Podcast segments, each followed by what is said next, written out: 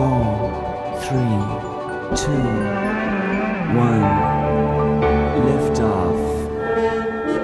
Dans nombre de films et séries de science-fiction comme Star Trek, Star Wars ou Battlestar Galactica, on use et abuse de méthodes de transport à des vitesses superluminiques pour passer d'une galaxie à l'autre comme on prend le métro.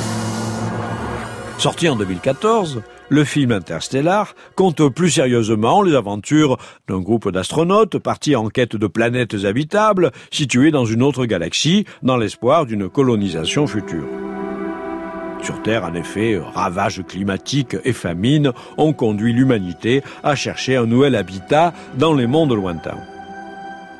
Quand je dis plus sérieusement, je veux dire que le scénario d'Interstellar s'appuie sur des développements de la physique contemporaine allant de concepts relativement bien établis comme les trous noirs et les distorsions temporelles à des idées beaucoup plus spéculatives comme les trous de verre hypothétiques tunnels de l'espace-temps pouvant offrir des raccourcis pour voyager à des distances normalement inaccessibles. L'astronome Carl Sagan avait déjà exploité l'idée dans son roman Contact, où ses personnages utilisaient des trous de verre pour communiquer avec des civilisations extraterrestres. Avec Interstellar, il s'agit carrément de se rendre physiquement dans d'autres galaxies.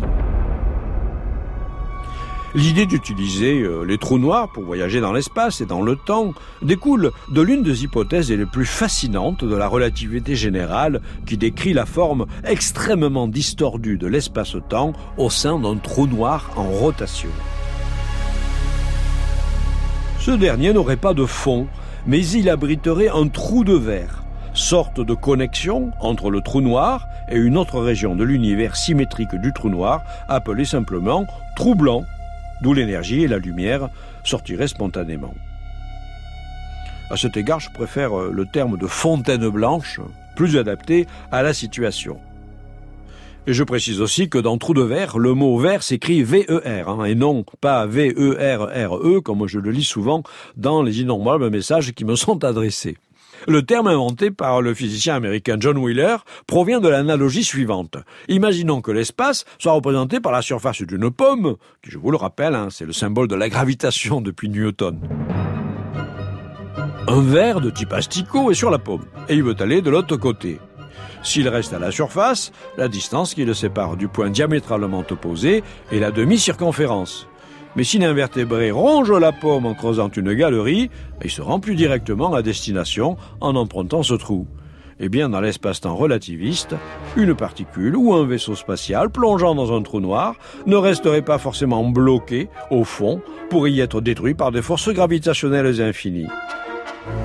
Il pourrait traverser sans encombre le trou de verre et ressortir ailleurs dans l'univers, arbitrairement loin dans l'espace et dans le temps, y compris dans leur propre passé. L'hypothèse fascine les physiciens et davantage encore les écrivains de science-fiction, dans la mesure où les trous de verre feraient office de raccourcis permettant de voyager d'un bout à l'autre de l'univers en s'affranchissant des distances normalement impossibles à parcourir en raison de la limitation de vitesse imposée par la lumière.